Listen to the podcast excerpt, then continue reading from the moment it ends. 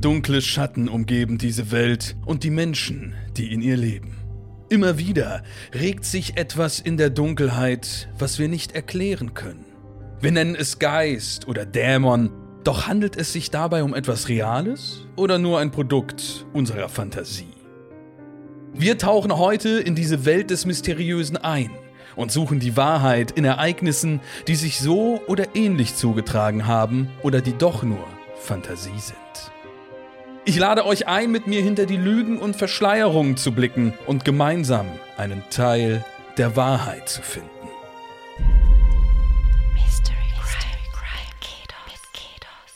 Hallo, Grüezi und Moin Moin. Herzlich willkommen zu einer weiteren Episode Mystery Crimes. Heute mal mit etwas abgewandelter Begrüßung. Man muss es ja frisch halten und vor allem nach der gestrigen, äh, was gestrigen sage ich schon, äh, gestwöchigen, kann man das sagen? Habe ich jetzt erfunden. Also jedenfalls nach der Episode von letzter Woche. Äh, da haben wir nämlich ganz im Alleingang äh, die komplette Urlaubsindustrie noch tiefer in den Boden geritten. Niemand hat mehr Lust, verständlicherweise. Und heute werden wir da hoffentlich äh, nicht dran ansetzen. Wir sind mal gespannt. Wir wissen ja selbst immer zum größten Teil nicht so wirklich, was uns erwartet. Herzlich willkommen zum dritten Mal Rebecca und Alex. Rebecca Emrich, Alex Apaitos. Hallöchen. Hallo. Hallo. So, ihr habt auch Bock auf eher so ein bisschen jetzt äh, quasi Urlaub von der letzten Episode, oder? Also ich kann ja schon mal einen kleinen Sneak Peek geben. In meiner Geschichte kommt ein Badesee vor. Also. Och Kinder. nee. Jetzt auch noch die Seen. Jetzt auch noch der schöne Waggersee um die Ecke, wo man mal dachte, da kann ich noch reinspringen, ohne dass irgendwie äh, was Schlimmes ja, passiert. Ja, es tut mir leid, aber hey, gebe ich äh, Feedback an die Redaktion. bitte, bitte lasst uns unsere Freizeitaktivitäten intakt. zumindest, zumindest die. Mehr Geschichten am Arbeitsplatz oder so. Ja. ja. Wobei ich mich auch anschließen kann. Also bei mir geht's, in, geht's um eine Insel. Mhm. Also von Gut. daher. Alles klar. Geht weiter okay. wie letzte Woche. Ich, ich nehme alles zurück, äh, verrate jetzt mal noch nicht, äh, worum es äh, bei mir geht, aber ich glaube, zumindest bei mir gibt es ein bisschen Erholung, was das Urlaubsthema angeht. Ja, aber okay. ich komme auch erst als letztes heute dran, deswegen müsst ihr euch bis zum Urlaub äh, vorarbeiten, liebe Zuhörer und Zuhörerinnen. Urlaub vom Urlaub. Ja, dann würde ich doch sagen, äh, das mit einer Insel finde ich, das klingt doch schon mal gleich ganz gut. Wir steigen gemeinsam ins äh, Schlauchboot und äh, paddeln los, Alex. Ja, alles klar. Ähm, wir fangen an mit einer einleitenden Frage, die ich für euch habe. Und zwar, würdet ihr eine Nacht alleine an einem verfluchten Ort verbringen? Nein. Also, warte, weiß ich. Aber du bist, du hast ja schon am verfluchten Ort gelebt. Ja. Stimmt. Aber also ich so wusste bisschen, nicht, dass es ne? verflucht ne? ist. Also weiß ich in deinem Szenario, dass der Ort verflucht ist. Und da warst du auch nicht allein, ne? Da war ich nicht ganz allein, da war ja die Katze und der Mann. Zum, ja. Und der Truthahn. Schön, dass die Katze zuerst genannt weil die Katze und der Mann. Der war ja allein. Nee, ähm, also weil, wenn ich weiß, ich stelle mir jetzt gerade so eine Ruine vor, Schottland-Ruine, und mhm. ich weiß, da ist irgendwas im Busch. Da würde ich, würde ich nicht, würde ich nicht, nee, würde ich nicht bleiben. Auf gar keinen Fall. Nee, ne, ich auch nicht. Ich würde es nur so, wir hatten glaube ich auch schon mal so eine ähnliche Frage, ich würde es nur so semi alleine machen. Also sobald äh, irgendwo äh, das jetzt unter einem Projekt stehen würde, ja, also so, dass gesagt wird, ey, ähm, äh, Dominik, wir stellen dir da ein paar Kameras auf und wir haben das auch alles für den Notfall im Blick, aber grundsätzlich sind wir irgendwie so 200 Meter entfernt oder so ein Kram und du verbringst das da alleine. Also weil ich auch so für den Do it all for the shot oder für das Projekt, da bin ich irgendwie dann äh, schnell bei, wenn irgendwie was Cooles bei rumkommt. Jetzt einfach nur so for the lulz, hm. so ich habe am Wochenende nichts anderes zu tun, warum nicht mal alleine da irgendwie in so einer Ruine schlafen? Eher nicht. Muss jetzt nicht sein. Aber die Frage ist doch, Dominik, bist du wirklich alleine, wenn ein Geist auch da ist? Oder gilt das schon als semi alleine? Ja. ja, wenn ich von denen jetzt nicht so viel mitbekomme, dann ist mir das äh, auch äh, wieder ganz egal. Ich meine, ist, man ist ja dann auch so ein bisschen drauf getrimmt, dass man dann da was hört oder äh, ähnliches. Aber ja, vielleicht freue ich mich ja mit wem an. Neue ne? Freunde ne? können wir alle gut gebrauchen. Bisschen so Liebe über die Dimension hinweg. Ich verliebe mich in eine ähm, viktorianische Baronette das könnte es doch auch sein. Ja. Gut, ich starte, oder? Ja, gerne. Okay. Lisa Stewart ging es um den Nervenkitzel im Leben, das Abenteuer. Sie hatte keine Angst davor, beim Erkunden alter Häuser plötzlich auszurutschen oder durch morsche Böden zu brechen und sich so das Genick zu brechen. Und es war ihr auch absolut gleichgültig, ob ihre Ausflüge legal waren oder nicht. Sie wollte genau das hier. Das Schiff, das über die Wellen fegte, den warmen Wind des Mittelmeers in den Haaren und die Aussicht auf eine unvergessliche Nacht auf einer einsamen Insel nur wenige Meilen von Venedig entfernt. Eine Geisterinsel, wie sie sich im Kopf selbst berichtigte. Il Buio oder auch El Isola della Morte, wie sie von den Einheimischen genannt wurde, die Insel des Todes. Hör dir das an, sagte Lisa und blätterte durch das kleine Buch, das ihr in Rom durch Zufall in die Hände gefallen war. Die Insel Il Buio wird bereits im Jahr 421 in einigen historischen Schriften und Dokumenten namentlich erwähnt und war bis 1378 ein florierendes Handelszentrum. Ein Ort, und ich zitiere, an dem mehrere hundert Familien so wohlhabend waren, dass sie sich selbst regierten. Patrick? Hörst du mir überhaupt zu? Ihr Bruder lehnte sich gerade über das Steuerrad, um sich ein zweites Bier zu holen, und nickte versonnen. Klar, aber kommen wir zu den wirklich wichtigen Fakten. Typisch Patrick, dachte sie, blätterte zwei Seiten vor und las schließlich laut weiter.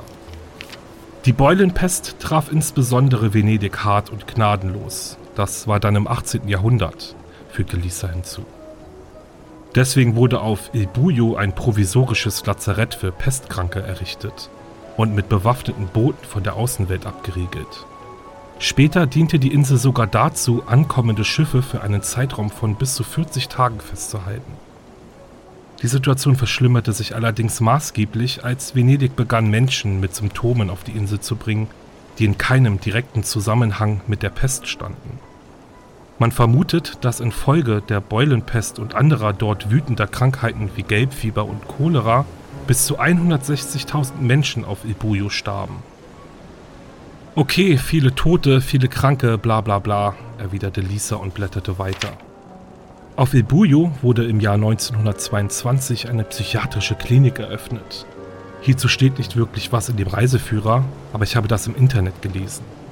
Es gibt Berichte darüber, dass PatientInnen da regelmäßig die Geister der Pestopfer gesehen haben sollen. Und nicht nur das, es kommt noch besser. Der Leiter der Klinik soll angeblich Lobotomien durchgeführt haben mit einem Handbohrer. Lisa hörte ihr Herz laut und wild in ihren Ohren schlagen. Wie viel spannender war das doch, als ihr Leben zu Hause in Dan war. Später hat sich der Arzt dann wohl von einem Turm geworfen, sagt sie. 1968 wurde das Krankenhaus offiziell geschlossen. Seither ist die Insel verlassen. Und an dieser Insel sollten sie jetzt endlich anlegen.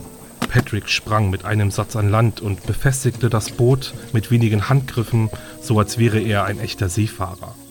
Danach half er seiner Schwester. Gemeinsam spazierten sie an einem Gedenkstein aus dem Jahr 1793 vorbei, den Lisa mit Hilfe ihres Handys aus dem Italienischen übersetzte. Nicht graben, hier ruhen jene, die an der Ansteckung starben. Was sie sofort fotografierte.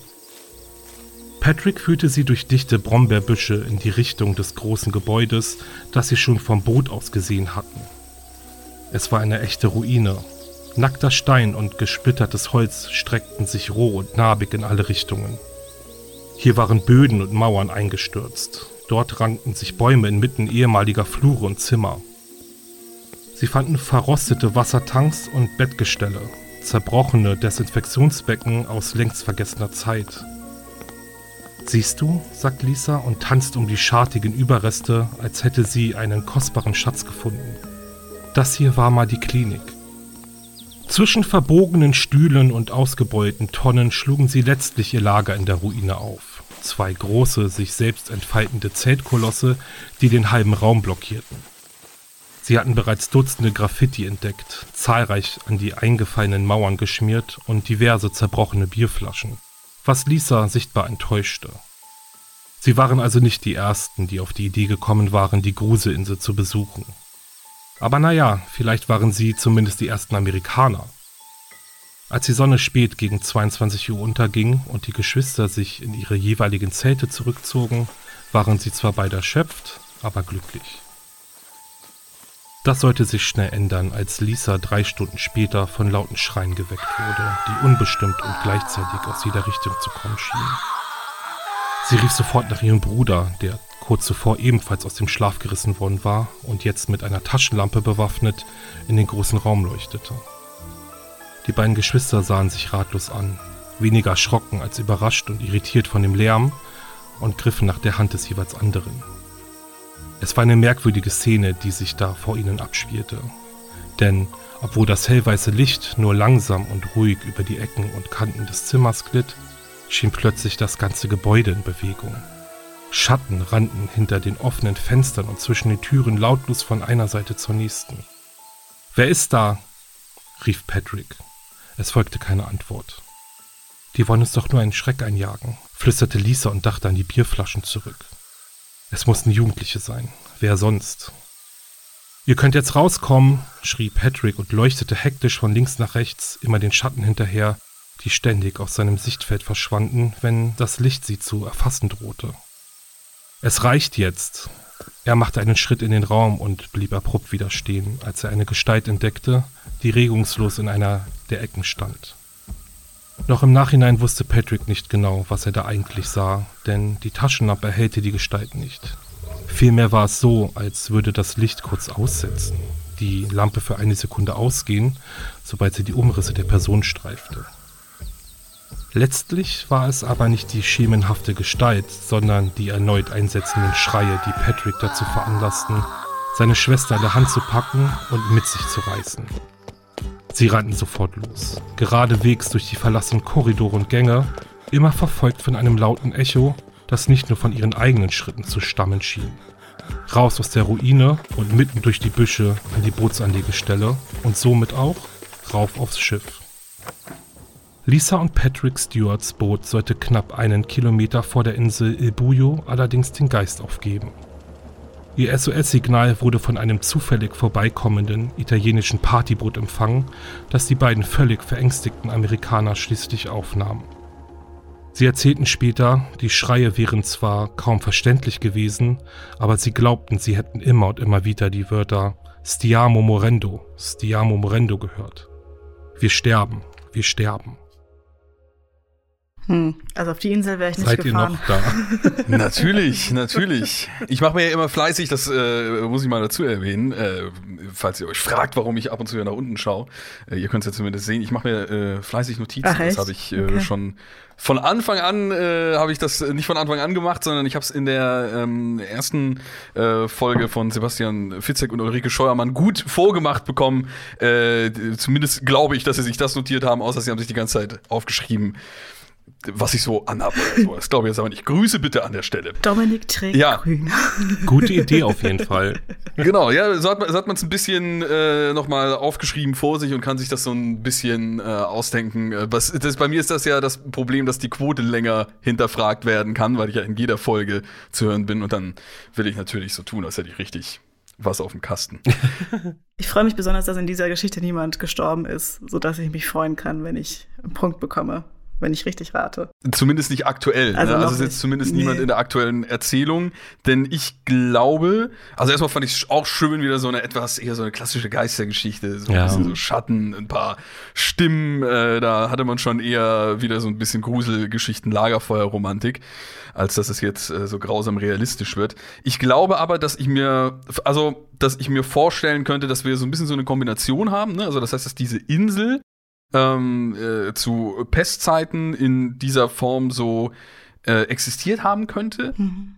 Äh, ich war, wurde ein bisschen skeptisch so, als es dann auch noch in diesem Jahr, es wird dann noch eine psychiatrische Klinik hingesetzt und es wird bewusst nochmal dieses Lobotomie-Thema erwähnt, was ja auch immer so ein gern genommenes Thema für Horrorfilme und Horrorserien ist. Deswegen, das äh, fand ich etwas dick aufgetragen, ist jetzt aber auch nicht völlig abseits des äh, Möglichen.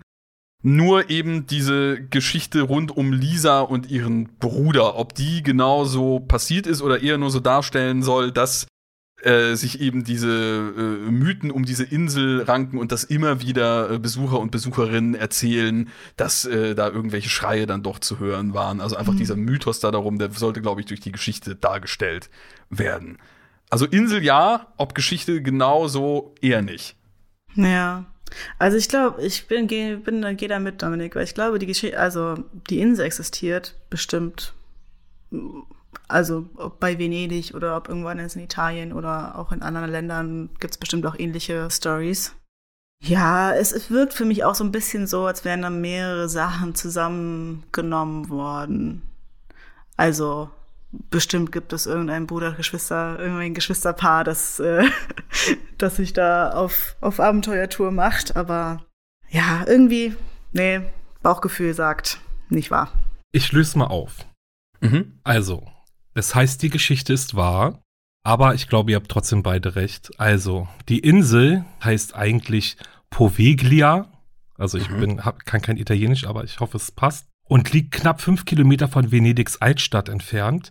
Die historische Geschichte der Insel von den Einheimischen entweder als Insel des Todes, Insel des Wahnsinns oder auch Insel der Schmerzen bezeichnet, ist originalgetreu wow. wiedergegeben und enthält nur unwesentliche dramaturgische Kürzungen, wie beispielsweise die Tatsache, dass die Insel auch zwischen den Jahren 421 und 1378 von einem Krieg heimgesucht wurde, in dessen Folge die Inselbevölkerung komplett ums Leben kam. Wow.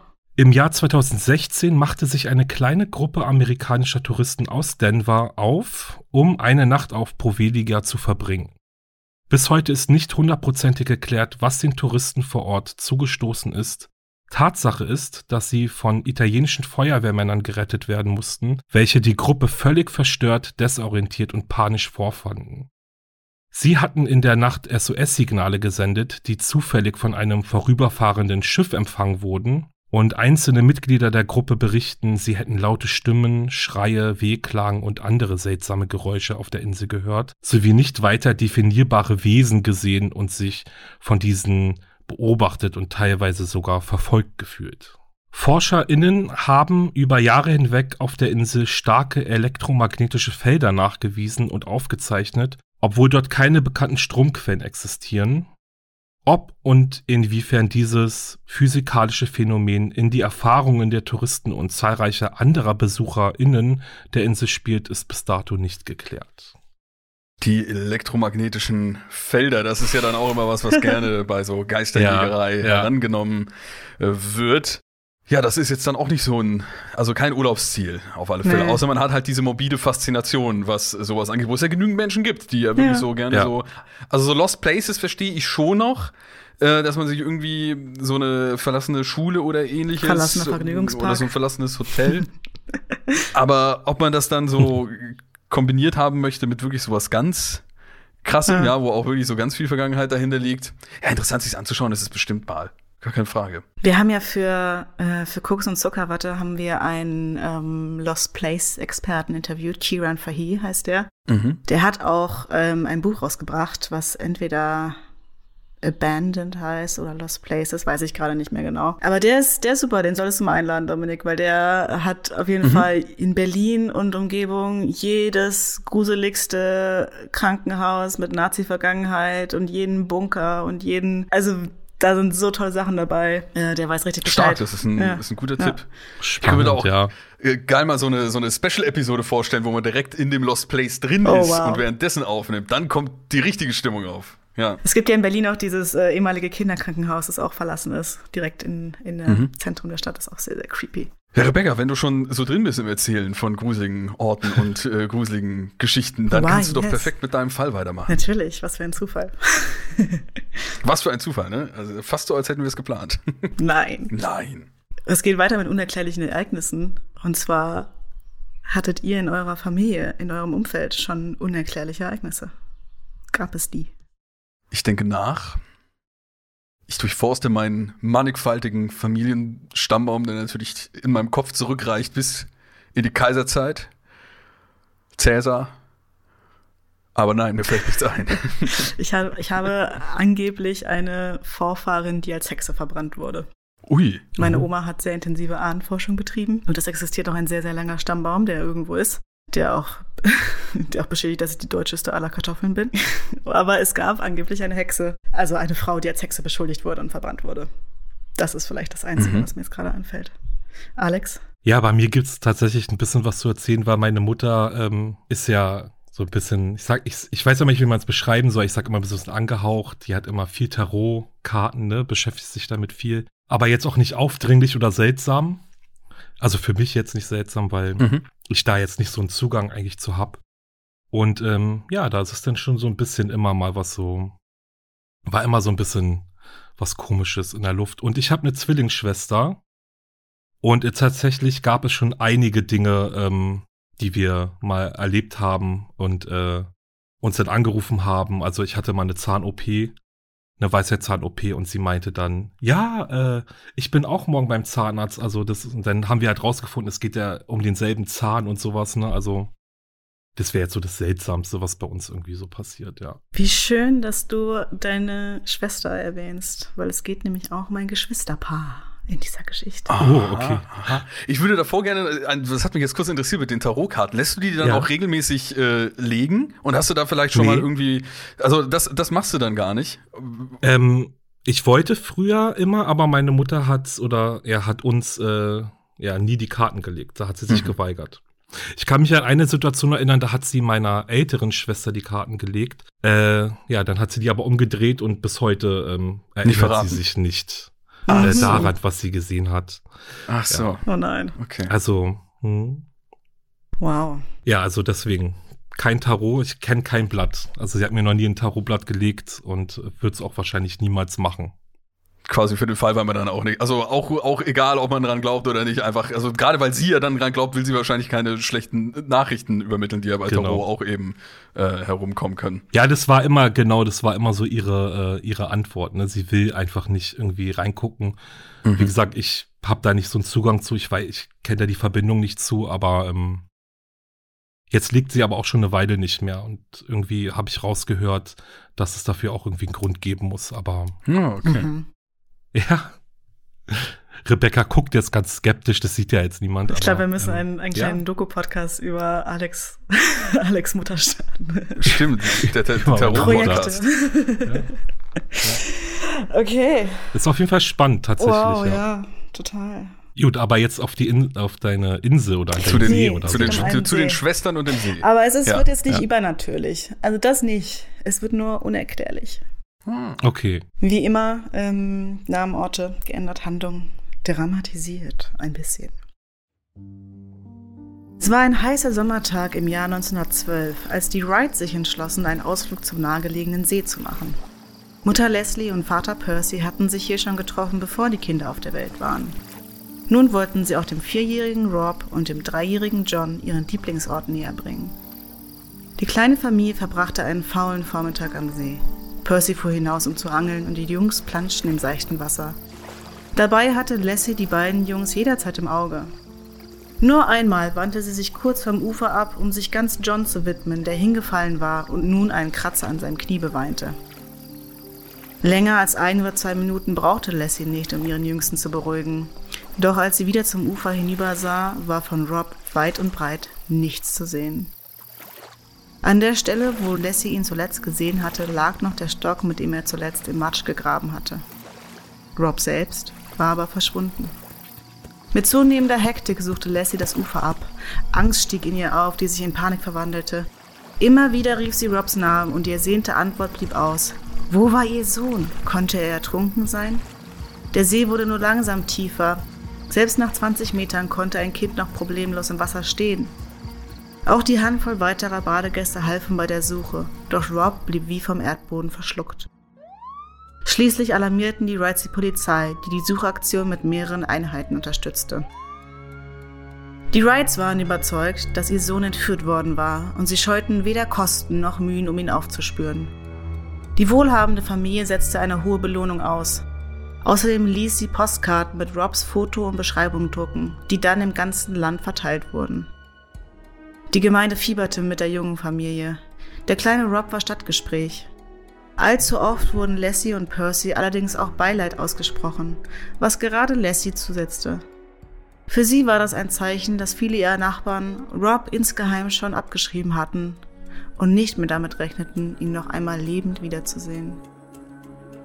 Lassie und Percy aber klammerten sich an eben diese Hoffnung fest. Acht quälende Monate gingen ins Land. Und dann wurde das Durchhaltevermögen der Wrights belohnt. Die Polizei teilte ihnen mit, dass Rob gefunden worden sei. Allerdings gab es ein Problem. Der Junge befand sich in der Obhut eines Bastlers namens William Walters. Dieser behauptete, das sei nicht Rob, sondern der Junge heiße Bruce und sei der Sohn seiner Schwester Julia. Da diese außerstande sei, sich um das Kind zu kümmern, habe William seinen Neffen zu sich geholt. Die Polizei zweifelte allerdings an dieser Geschichte. Der Junge, den Walters Bruce nannte, sah dem vermissten Rob einfach zu ähnlich. Deshalb entschied man sich, das Kind den Wrights vorzustellen. Die müssten schließlich am besten wissen, ob es sich um ihren Sohn handelte oder nicht. Und tatsächlich erkannte Lassie den Kleinen bei einer Gegenüberstellung zweifelsfrei als Rob wieder. Für die Ermittlungsbehörden war der Fall damit klar. Die Wrights durften ihren verlorenen Sohn wieder mit nach Hause nehmen, wo Robs Rückkehr mit einem großen Fest zelebriert wurde. Für einige Tage glaubten die Wrights den Albtraum endlich überstanden zu haben, doch dann tauchte Julia Anderson, die Mutter des kleinen Bruce, in der Stadt auf. Sie bestätigte die Geschichte von William Walters und bezichtigte nun ihrerseits die Wrights der Kindesentführung. Sie beteuerte, dass der Junge, der nun im Hause Wright lebte, tatsächlich ihr Sohn sei und sie war entschlossen, die Stadt nicht ohne ihn zu verlassen. Die Wrights versuchten Julia zunächst zu ignorieren, doch die Mutter des kleinen Bruce erwies sich als hartnäckig und laut. So kam es, dass die Behörden schließlich eine weitere Gegenüberdarstellung anordneten. Julia sollte zumindest die Chance bekommen, den Jungen, den sie für ihren Sohn hielt, in Augenschein zu nehmen. Für die Wrights war diese Entscheidung ein Schlag ins Gesicht. Monatelang hatten sie um ihren Sohn gebangt und nun schienen die Behörden ernsthaft in Erwägung zu ziehen, den Jungen wieder wegzunehmen. Niemand im Hause Wright tat in der Nacht vor der Gegenüberstellung ein Auge zu. Doch alle Sorgen sollten sich als unbegründet erweisen. Als Rob Julia erblickte, wirkte er desinteressiert, abweisend. Sogar Julia selbst kam angesichts seiner Reaktion für einen Moment ins Zweifeln. Am nächsten Tag erklärte sie zwar, sie sei sicher, dass Rob in Wahrheit ihr Sohn sei, doch da war es zu spät. Die öffentliche Meinung hatte sich unumkehrbar gegen sie gewendet. Die Zeitungen zweifelten ihre Glaubwürdigkeit an und unterstellten ihr gar betrügerische Absichten. Als alleinstehende Frauenmutter hatte Julia keine Stimme und nur wenige Fürsprecher. Da sie sich keinen Anwalt leisten konnte, um einen kostspieligen Prozess gegen die Wrights zu führen, blieb ihr letztendlich nichts anderes übrig, als die Stadt wieder zu verlassen. Allein. Rob sah sie nie wieder. Derweil wurde William Walters wegen Kindesentführung vor Gericht gestellt. In einem ersten Verfahren wurde er zu lebenslanger Haft verurteilt, wogegen sein Verteidiger jedoch erfolgreich Berufung einlegte. So kam es, dass William nach zwei Jahren wieder aus der Haft entlassen wurde. Dennoch lebte er von nun an als Außenseiter. Wo immer er hinkam, wurde hinter seinem Rücken getuschelt. Mütter wechselten die Straßenseite und zogen ihre Kinder an sich, wenn sie ihn kommen sahen. Betrat er einen Raum, so verstummten nicht selten schlagartig alle Gespräche. Den Ruf, ein Kindesentführer zu sein, wurde William nie mehr los. Trotzdem wurde er bis zu seinem Tode nicht müde, seine Unschuld zu beteuern. Rob erging es deutlich besser. Das monatelange Hin und Her schien keine Spuren auf seiner Seele hinterlassen zu haben. Er lebte ein sorgenloses, zufriedenes Leben und wurde selbst Vater von vier Kindern, ehe er im Alter von 57 Jahren verstarb. Jahre nach seinem Tod stolperte seine Enkelin Margaret über das bizarre Entführungsdrama und begann, ihre eigenen Nachforschungen anzustellen. Sie las die Zeitungsberichte von damals, studierte die Beweismittel, die William Walters Anwalt bei Gericht vorgelegt hatte und kontaktierte sogar die Familie von Julia Anderson. Ihr Ziel war es, ein für alle Mal zu beweisen, dass ihr Großvater tatsächlich Teil der Familie war. Doch es sollte anders kommen. 2004 wurde ein Journalist auf ihre Nachforschungen aufmerksam und bot seine Unterstützung an. Schließlich überredete er zwei Söhne der Brüder Rob und John Wright zu einem DNA-Test. Das Ergebnis fiel eindeutig aus. Die vermeintlichen Cousins waren nicht miteinander verwandt. Ihre Väter, Rob und John, konnten also unmöglich Brüder gewesen sein. Der Mann, der als Rob Wright gelebt hatte und unter diesem Namen beerdigt war, war nicht Rob Wright. Oh ich habe mich schon die ganze Zeit gefragt, Spannend. warum die keinen DNA-Test machen, dass der so spät kommt. ich dachte mir die ganze Zeit, ja, könnt doch mal gegenchecken, bitte einfach mal. Das würde ja schon mal viel ja. irgendwie lösen, aber da haben sie schon ganz schön lange für gebraucht. Na, ich meine, der Junge ist 1912 verschwunden. Ja, ja, gut, ich weiß, weiß nicht, wie easy das da machbar war. Und dann war alles vergraben und dann, ja. Was hältst du davon, Spannend. Alex? Ich lass dich erstmal schnacken. Ja, ich habe die ganze Zeit überlegt, ob ich diese Geschichte kenne. Also irgendwie kommt die mir auch bekannt vor. Aber ich weiß halt nicht, ne? Ist auch irgendwie guter Stoff für einen Film. Mhm. Aber mir kommt es irgendwie, weiß nicht. Ich habe echt so kurzzeitig immer gedacht, so, ja, vielleicht, ne? Ist der wirklich irgendwie ähm, ertrunken, leider, ne? Und, oder es gab irgendwie eine Verwechslung. Ja, wir hatten schon mal so einen ähnlichen so Fall richtig, mit so einer, ne? äh, wo es um so Kindheitserkennung irgendwie ging oder dass da was verwechselt wurde oder, oder sonstiges. Ist aber schon sehr, ja, also dass der Rob dann da seine eigentlich, oder halt der Bruce, eigentlich dann der Bruce, das kam dann eigentlich raus, dass dann doch die Mutter mhm. gewesen wäre. Dass ja. er dann ihr gegenüber so abweisend ist, äh, da müsste ja dann irgendwas zum Beispiel vorgefallen sein, was die Reaktion dieses Kindes provoziert hätte. Ja. Also diese Abweisung und dass äh, Bruce das vielleicht als Ausweg gesehen hat aus dieser Lage heraus. Hm. Aber wo ist dann der eigentliche Rob? Ja. Ja, ich dachte ja auch, vielleicht gibt es einen Zwillingsbruder, aber dann wäre die DNA ja vielleicht. Ja, dann wäre es ja. Wären die trotzdem Brüder. Er hätte es ja übereingestimmt. Sehen sich halt vielleicht einfach nur sehr ähnlich. Sehr ähnlich, mhm. ja. Also es geht, es geht um vierjährige Kinder, ne? Also, und der, der Bruce, mhm. der Kleine, hat bei seinem Onkel gewohnt. Das heißt, er kann schon mhm. irgendwie sein, dass er von seiner Mutter weggeschickt wurde, weggehen musste aus irgendwelchen Umständen. Ja, vielleicht hat er sie auch noch nie richtig gesehen oder nicht, sich nicht erinnert, wie sie aussieht oder so. Ja. Weiß man ja nicht. Und deswegen Schwierig. hat er sie nicht erkannt schwierig. Aber ist die Geschichte wahr oder Also ich nicht? sag jetzt mal, ich sag jetzt mal, dass sie wahr ist, weil irgendwie irgendwas in meinem Kopf sagt, äh, versucht sich zu erinnern. Also irgendwie kommt mhm. mir bekannt vor die Geschichte. Mhm. Ich bin echt, also ich sage eigentlich, ich weiß nicht, ob ich äh, mich an deinen Kopf dranhängen soll, Alex, oder an, deine, an deine mögliche Erinnerung oder ob ich, ach komm, einfach, das ist auch immer eine Entscheidung für die Spannung, deswegen sage, gehe ich mit meinem, wenn ich jetzt deinen Kopf nicht hätte, Alex, an den ich mich dranhängen könnte, sage ich einfach mal falsch, ja. Also ich glaube, das ist so nicht passiert. Und wenn es so nicht passiert, ist es sehr kreativ, ja. Das stimmt, ja. ja. Die Geschichte ist wahr. Herzlichen Glückwunsch, Alex. Mhm, hätte ich mich mal dran gehangen. Die Familie heißt, die Familie heißt eigentlich Dunbar und es geht um einen Bobby Dunbar, der 1912 ah. ähm, mit vier Jahren während eines Familienausflugs wirklich spurlos verschwunden ist. Und ja, der Rest ist genauso passiert. Sie haben dann acht Monate später wurde der Familie ein anderer, ein Junge vorgestellt, den sie als ihren eigenen Sohn zu erkennen glaubten und äh, mit nach Hause genommen haben. Tatsächlich aber bestand von Anfang an der Zweifel an der Identität von dem neuen Bobby, Bobby 2. Einige Quellen hm. berichteten zum Beispiel, dass ähm, Bobbys Mutter Lassie ihn zunächst nicht erkannt hatte hätte und erst nach einiger Bedenkzeit zu dem Schluss kam, es handele sich um ihren Sohn. Und auch die Tatsache, dass dem Jungen eine Narbe fehlte, die der echte Bobby hatte, fiel unter den Tisch. Also da war offensichtlich die Familie auch so verzweifelt, dass die wirklich glauben wollten, dass dieser dieses andere Kind, dieser, ist, der ja. hieß auch wirklich Bruce, das andere Kind, ihr verlorener Sohn ist. Die Frage, was ist mit Rob, also mit Bobby Dunbar passiert, ähm, das ist auch bis zum Ende unklar geblieben. Die Eltern gingen nach seinem Verschwinden tatsächlich von einer Entführung aus, wie im Text oben vorgelesen. Und äh, viel wahrscheinlicher ist es allerdings, dass der Junge in einem unbeobachteten Moment, in den ein, zwei Minuten, äh, vom Rest der Familie entfernt und dann womöglich zur Beute eines Alligators geworden ist.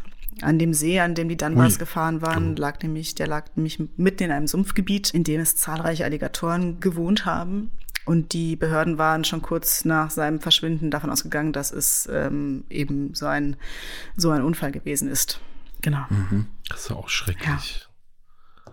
Krass. Ich gehe bei solchen, also ich habe äh, kein, keine gute Beurteilungsgabe für solche Fälle, weil ich immer äh, denke, ja, das müsste das eigene Kind muss man doch mhm. erkennen. Das ist doch, aber natürlich habe ich hier völlig den Wunsch der Eltern äh, in meiner Überlegung ausgeblendet, dass sie natürlich möchten, dass ihr Kind auch wieder zurückkehrt und dann eben in äh, eigener Desillusionierung äh, so weit gehen, dass sie vielleicht sogar Sachen wie eine Narbe oder sowas einfach ignorieren, weil sie sich so sehr hm. wünschen, dass ihr Kind eben äh, lebt. Dementsprechend auch ja, natürlich mega bitter für die andere Familie. Ja, also gerade die Frau, die ja. da alleine ja. ist und kein Geld hat, um ihr, um, ihren, um ihr Kind zu kämpfen.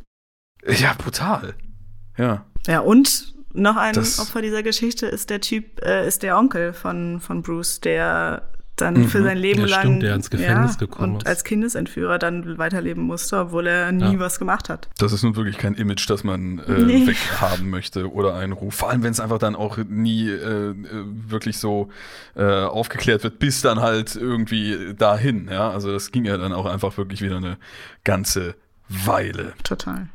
Ja. Okay. Dann hätte ich vielleicht in diesem Fall mehr auf Alex äh, seine Intuition vertrauen sollen. Und das ist eine Frage, die ich euch stellen möchte zu meinem ah. Fall. Und zwar, wie sehr vertraut ihr denn auf eure Intuition, so allgemein im Alltag, vielleicht auch jetzt äh, hier natürlich in den, in den Podcast-Folgen. Ähm, beim Rätseln hat das ja auch hin und wieder mal äh, was bei. Intuition.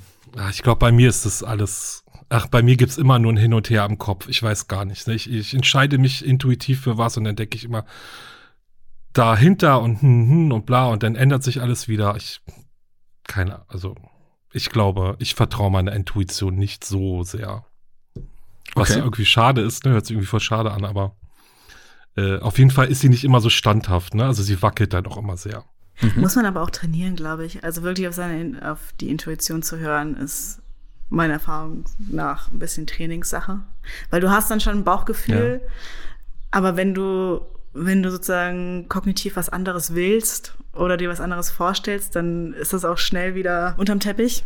Nee, also ich habe jetzt auch in den letzten Jahren und äh, vielleicht auch ein bisschen kontraintuitiv könnte man denken, auch jetzt in der Unternehmensführung auf jeden Fall viel auf meine Intuition gehört und Bauchgefühl. Und wenn wir es nicht gemacht haben, hatten wir nachher auch irgendwie Kunden, wo wir, wo wir dann nach zwei Monaten waren, so, nee, es geht nicht, es, es geht nicht weiter, wir müssen, ja. äh, wir müssen die Zusammenarbeit beenden. Also das hat, haben wir auch wirklich harte Lektionen gelernt, nicht auf unser Bauchgefühl zu mhm. hören. Von daher. Ich glaube auch, dass das ein äh, wertvolles Asset sein kann, wie man es äh, so gerne auf Neudeutsch ausformulieren würde. Äh, ich äh, kenne das auch, Alex, was du jetzt so ein bisschen umschrieben hast, dass man das dann äh, natürlich auch mal, weil es eben so das Bauchgefühl ist. Es ist ja jetzt nichts, was ich so zwingend äh, rational immer erklären kann, sondern was halt manchmal einfach nur eine intuitive Entscheidung oder Beurteilung ist. Und deswegen hinterfragt man das so ein bisschen und versucht irgendwie da nochmal äh, so mehr Sinn draus zu machen. Aber ich glaube auch, dass es häufig äh, eine, eine gute Sache ist und dass man da auch noch mehr drauf äh, vertrauen kann und sollte. Gerade ab dem Zeitpunkt, wo es eben auch einfach um zwischenmenschliche Arbeit geht, weil äh, da, da muss es ja mhm. dann auch eigentlich irgendwie ineinander greifen. Und wenn du die ganze Zeit dir nur irgendwelche Gründe vorschiebst, ja, aber ich müsste doch eigentlich ja. das und das gut finden und ich müsste mich mit dem und dem verstehen, da kannst du mit dir labern, wie du willst. Wenn es irgendwie nicht passt, dann ist es vielleicht doch sinnvoller. Ja, gut, das funktioniert ja, ja, nicht, ja. Da eher früher als später darauf äh, zu hören. Schauen wir mal, wie es das mit der Intuition in meiner Geschichte auf sich hat, die sich da nennt der Nekromant. Oh Gott, nein. Stacy Strauss konnte es kaum fassen. Sie hatte das Interview endlich in der Tasche. Das letzte Puzzleteil, das ihr noch fehlte. Es hatte drei Monate gedauert, unzählige Telefonate, hunderte E-Mails. Und jetzt, nach nur ein paar mit Emojis gespickten SMS, war es tatsächlich passiert. Sie hatte ihren Nekromanten am Haken. Stacey Strauss war freie Journalistin und forschte schon seit einigen Jahren zum Thema Okkultismus und Spiritualität. Sie war weit davon entfernt, sich selbst als Expertin zu bezeichnen, aber sie kannte die Fakten, sie hatte die Kontakte und auch das richtige Auftreten. Stacy war aufgeweckt und wissbegierig und schlüpfte gekonnt in jede Rolle, um an die Informationen zu kommen, die sie brauchte. Ihr Buch sollte ein Paukenschlag werden, eine Pulitzer-Preis-reife Reportage über moderne Hexen, heidnische Religionen und die Suche nach Göttern jenseits der christlichen Normen. Und Jonathan, der Nekromant, war so weit von diesen Normen entfernt, wie man sich's nur vorstellen konnte. Am 21. Juni 2014 machte sich Stacey Strauss also auf zum St. Louis Friedhof in Storyville, New Orleans. Während der Autofahrt hörte sie sich noch ein letztes Mal das Audiomaterial an, das sie in den letzten drei Monaten gesammelt hatte. Unter Nekromantie versteht man gemeinhin eine Form der Totenbeschwörung, hörte sich Stacy selbst sagen. Diese dient entweder der Beschaffung nützlicher Informationen oder zur Manipulation von Materie. Die Wurzeln dieser speziellen Form des Spiritualismus reichen weit zurück bis ins antike Mesopotamien und finden in der westlichen Welt vor allem in der Bibel eine erste Erwähnung. Sie kannte das alles im Schlaf. Die Ammenmärchen über leichenschändende Kannibalen, die Knochensammler, die Dr. Frankensteins, die sich ihre eigenen Menschen zusammennähten, das hatte nichts mit dem zu tun, worüber sie schreiben würde. Stacy war an der Wahrheit interessiert. Sie traf gegen späten Abend auf dem Friedhof ein, so wie es mit Jonathan vereinbart war, und fand den dunkelhaarigen Mann genau da, wo sie ihn erwartete, auf einer Bank neben dem Eingang. Er sah gut aus, wie sie beiläufig bemerkte, charismatisch. Jonathan hatte die Aura eines Hollywood-Schauspielers oder eines Vogue-Models, aber gleichzeitig den spleenigen Touch eines Teenagers. Wie alt war dieses Schreckgespenst der Friedhöfe? 25? Sie musste lächeln und nutzte diesen Impuls gleich zur Begrüßung. Stacy hatte online behauptet, sie sei am Handwerk der Nekromantie interessiert, sie wolle selbst einen Zugang zu den Kräften der Totenbeschwörung. Ihre Posts in den Foren waren vage gewesen, aber sie hatte über die letzten Wochen und Monate eine regelrechte Schneise an Hinweisen und Andeutungen hinterlassen. Es gab keinen Grund an ihr zu zweifeln, ihre Deckung passte ihr wie angegossen. Du bist ein schwarzes Einhorn, sagte Jonathan zu ihr und grinste. Einen anderen Nekromanten zu finden, boah, das ist echt unwahrscheinlich. Besonders hier in New Orleans mit den ganzen Hoodoo-Voodoo-Leuten. Sie spazierten gemächlich in den Schluchten der Mausoleen und Grabmälern auf und ab. Stacy fühlte sich wie bei einer Sightseeing-Tour. Du musst wissen, sagte Jonathan, dass das Leben nichts anderes ist als der Tod in Bewegung. Und wenn du das erstmal erkannt hast, bist du völlig frei von allen moralischen Verpflichtungen.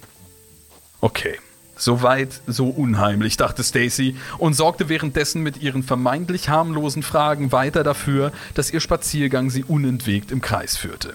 Gerade als Stacy allerdings, wie die zwei Runden davor, an dem großen steinernen Engel nach links abbiegen wollte, berührte Jonathan sie plötzlich am Arm und strahlte sie an. Ich finde, wir sollten gleich zur Sache kommen. Oder was denkst du? Sie blinzelte irritiert. Was meinte er damit? Zur Sache? Hier auf dem Friedhof? Noch bevor sie darauf etwas erwidern konnte, schlug er ihr vor, mit ihm nach Hause zu gehen, um, wie er sagte, ihr seinen Altar zu zeigen. Und obwohl Stacy im ersten Moment dahinter fast an eine sexuelle Anspielung dachte, realisierte sie zum Glück noch rechtzeitig, dass es nur eine richtige Antwort auf diese Frage geben konnte. Sie bejahte. Natürlich wollte sie das. Stacy und Jonathan fuhren fast eine halbe Stunde durch New Orleans, die der Nekromant hauptsächlich mit Erzählungen füllte. Er schilderte ihr die wichtigsten Dinge, auf die sie grundsätzlich zu achten hatte, wie den Kreis aus Salz, den sie im Vorfeld um sich und die Leiche ziehen musste, und die richtigen Kräuter, die es dabei zu verbrennen galt. Je mehr der Nekromant ihr erzählte, desto mulmiger wurde ihr. Meinte er das alles tatsächlich ernst? Die Suche nach Leichen, das Abtrennen von Gliedmaßen, das Einbalsamieren von Totenköpfen.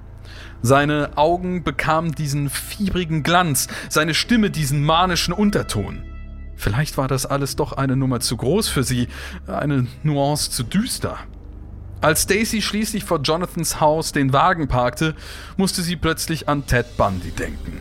Der Serienmörder hatte damals Dutzende Frauen mit seinem guten Aussehen, Esprit und Charme in den Tod gelockt. War sie etwa auf den gleichen Trick hereingefallen? Sie schwitzte. An der Tür zu seinem Haus zögerte Stacy schließlich. Sie fühlte sich nicht gut, sagte sie unvermittelt. Es sei ihr Magen, der krampfte so komisch, vermutlich das Essen. Ja, sehr wahrscheinlich, es tue ihr schrecklich leid. Jonathan, mit dem Schlüssel bereits in der Hand, schaute sie ganz überrascht aus diesen tiefbraunen Augen an. Sie fühlte sich wie in einer Telenovela, angeschmachtet von dem hübschesten Darsteller. Willst du dich äh, dann nicht lieber hinlegen? sagte er, und sie fühlte sich für einen Moment schwach werden. Könnte so ein Gesicht lügen? Dann bemerkte sie das leichte Zittern seiner Finger, seine Zungenspitze, die nervös seine Lippen leckte. Nein, sie musste gehen. Auf dem Weg zurück durch die Stadt lachte sie über sich selbst. Wie absurd, dass sie so kurz vor knapp einknickte. Waren ihr die ganzen Schauergeschichten etwa doch noch zu Kopf gestiegen? Sie würde sich bei Jonathan entschuldigen müssen. Hoffentlich bekam sie nochmal eine zweite Chance. Wie auf Kohlen sitzend, verbrachte Stacy Strauss die folgenden zwei Wochen zwischen ihrem Computer und dem Kühlschrank. Sie schrieb um die Begegnung mit Jonathan herum, formulierte mehr ihre Gefühle als die tatsächlichen Geschehnisse und schielte mehrmals am Tag auf ihr Telefon. Keine Nachricht von Jonathan, er schien ihre SMS noch nicht mal mehr zu lesen. Verdammt, Stacy ärgerte sich. Wie hatte sie sich nur von einem Impuls so steuern lassen können? Sie wollte gerade ihr Handy wieder zur Seite legen, als eine Push-Notification zufällig ihre Aufmerksamkeit erregte. Der Nekrophile von New Orleans. Sie klickte sich sofort durch den Artikel und spürte beim Lesen ein kaltes Grausen. Ein Mann Mitte 20 war bei einer Grabesplünderung auf frischer Tat ertappt worden. Als man anschließend das Haus des Mannes untersuchte, stieß man dabei nicht nur auf einen Altar aus Knochen und mehrere Kisten voller abgeschnittener und balsamierter Köpfe, sondern auch auf mehrere Frauenleichen. Die meisten davon frisch.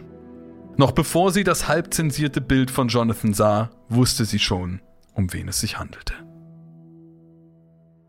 Wie steht ihr zu unserem oh. Nekromanten in Spee, dem Jonathan mit den tiefbraunen Augen? Nicht gut. Gar nicht gut. Nicht gut. Nee. Hat sie ja doch mal mhm. Glück gehabt, ne? Dass sie sich dann doch noch mal losreißen konnte. Äh, Bullet dodged, würde ich Stacey. mal sagen. Ja. Aber ist genau ne, die Frage mit der Intuition vorher. Mhm. Da war es gut, dass sie drauf gehört hat. Ja. Noch.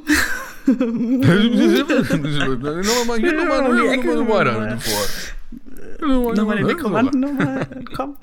Wow. Ich hoffe, sie ist nicht wahr. Die Geschichte. Ja. Ja, ich glaube, äh, für mich hört sich das an wie so eine Urban Legend irgendwie. Hm. Mhm. Ne, alles so dieses ganze Thema darum herum. Und ähm, erinnert mich irgendwie auch so eine, es gibt ja auch diese Urban Legend mit diesem Tinder-Date, wo sie sich dann, ich weiß gar nicht, die ist immer so abgewandelt, sich dann irgendwie im Zimmer, ins Zimmer ist und ähm, dann Geräusche gehört hat und der ihr Tinder-Date packt dann da schon irgendwie die Säge aus und so, um sie umzubringen. Keine Angst, hat mich so ein bisschen so daran erinnert jetzt hier, ne?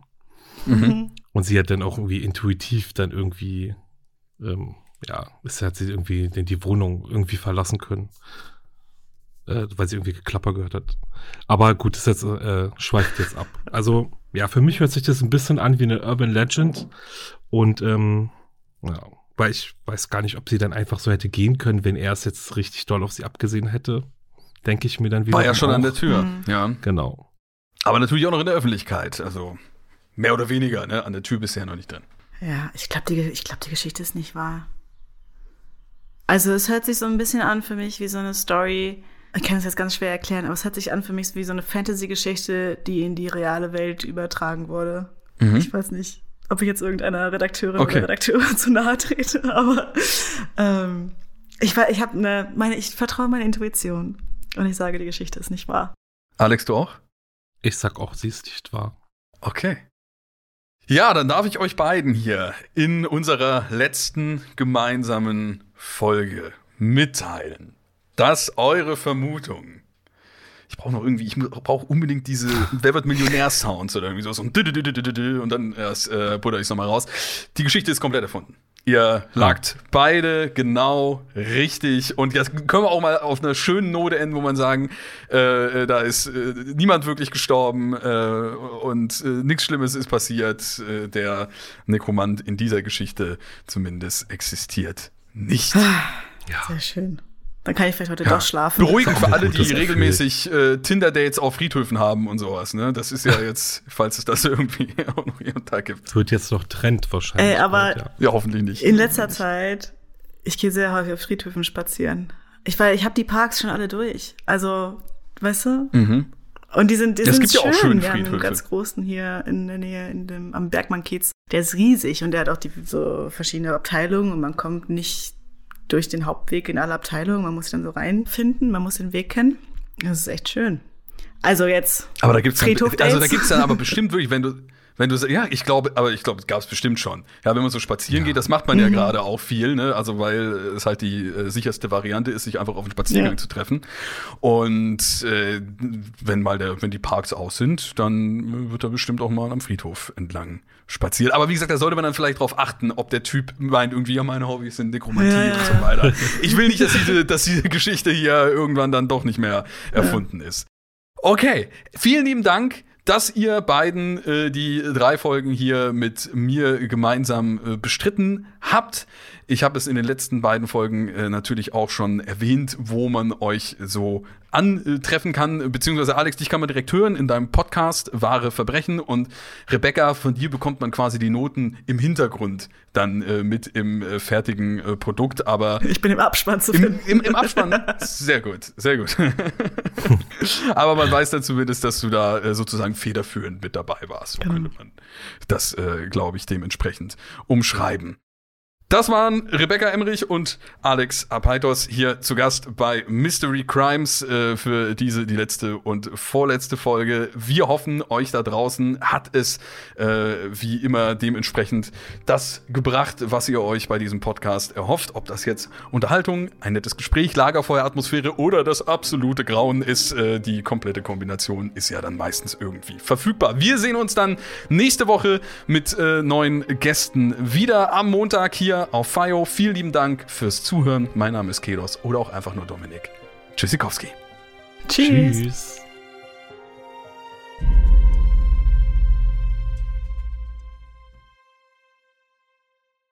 Produziert von Studio 71.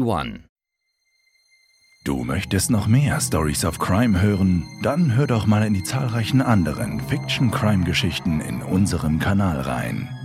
Stories of Crime gibt es überall, wo es Podcasts gibt. Folge uns in der Podcast-Plattform deiner Wahl und verpasse keine neue Folge. Und wenn dir diese Folge gefallen hat, dann lass uns gerne 5 Sterne da.